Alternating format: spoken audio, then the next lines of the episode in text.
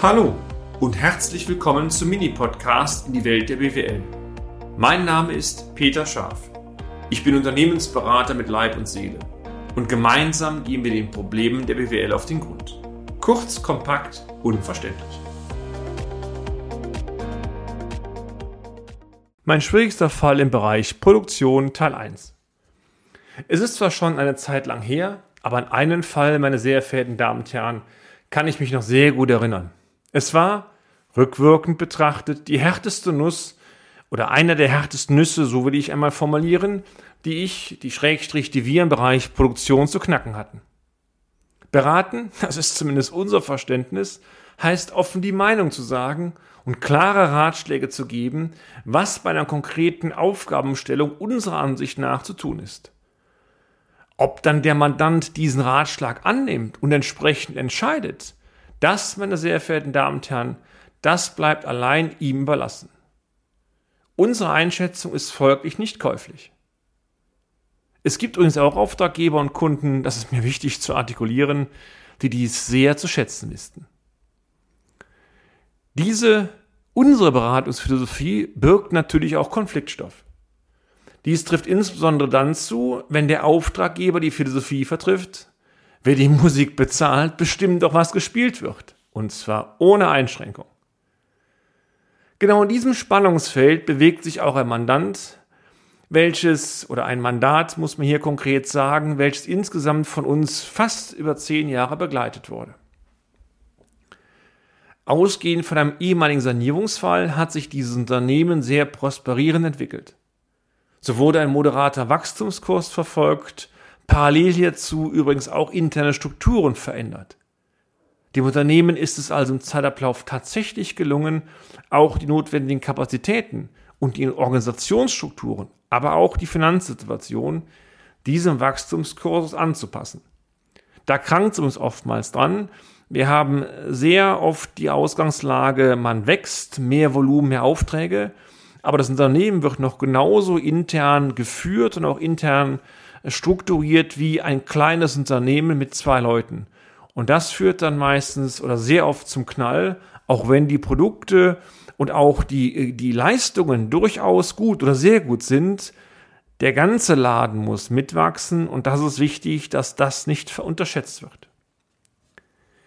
Um auf den Fall wieder zurückzubekommen, einer der größten Kunden dieses Unternehmens kam nun auf die Idee, den verbleibenden Teil der eigenen Fertigung in ein noch zu gründendes neues Unternehmen auszulagern. Dieses neue Unternehmen sollte dann gemeinsam mit unserem Mandanten geführt und auch betrieben werden. Zudem war geplant, dass der alte Maschinenpark und auch Teile der Belegschaft mit den bestehenden Arbeitsverträgen des Kunden in dieses neue Unternehmen übernommen werden. Also die Idee war, zwei Unternehmen, mein Mandant und das andere, gründen ein neues Unternehmen, Sie können auch Tochter sagen, und der Kunde meines Kunden oder unseres Kunden verlagert dann Teile der Maschinen und sowohl Teile der Belegschaft in dieses neue Unternehmen. Das war die Grundidee.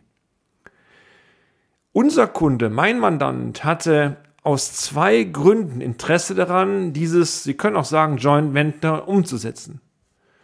Zum einen wollte er so die Kundenverbindung zu einem seiner Hauptkunden über die nächsten Jahre sichern. Das ist oftmals der Fall, weil ja auch am Ende Kapital zusammengestellt wird. Und zum anderen hätte er damit die Möglichkeit gehabt, das Umsatzvolumen nahezu verdoppeln, da auch Aufträge, die bisher von diesem Kunden an Drittunternehmen weitergegeben wurden, über dieses neue Tochterunternehmen abgewickelt werden sollten. Also Aspekte waren erstens Kundenbindung und zweitens deutlicher Wachstumsschub. Das war die Motivation unseres Mandanten. Die Aspekte, ich denke, da stimmen Sie mir zu, scheinen zunächst einmal sehr attraktiv zu sein. So bestand doch zumindest von der Grundintention eigentlich die Möglichkeit, praktisch ohne Konkurrenzsituation auf einem Silbertablett die Verdopplung der, Umsatz, der Umsatzerlöse äh, zu, äh, zu erreichen und obendrein auch die Kundenbindung zu festigen. Wer kann dazu schon Nein sagen? Der Reiz also, diese Offerte anzunehmen, war für unser Mandanten entsprechend groß. Die Geschäftsleitung wollte aber diese Entscheidung nicht alleine treffen und bat uns, das Ganze einmal durch eine Investitionsrechnung zu verifizieren. Zudem sollte ein Stärken-Schwächen-Profil äh, aufgezeigt werden, was bezüglich für diese Unternehmensgründung spricht und was dagegen spricht.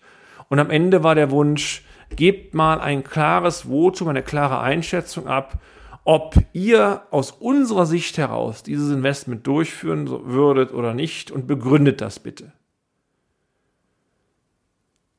Sie können sich sicher vorstellen, meine sehr geehrten Damen und Herren, was das Ergebnis gewesen ist der Untersuchung.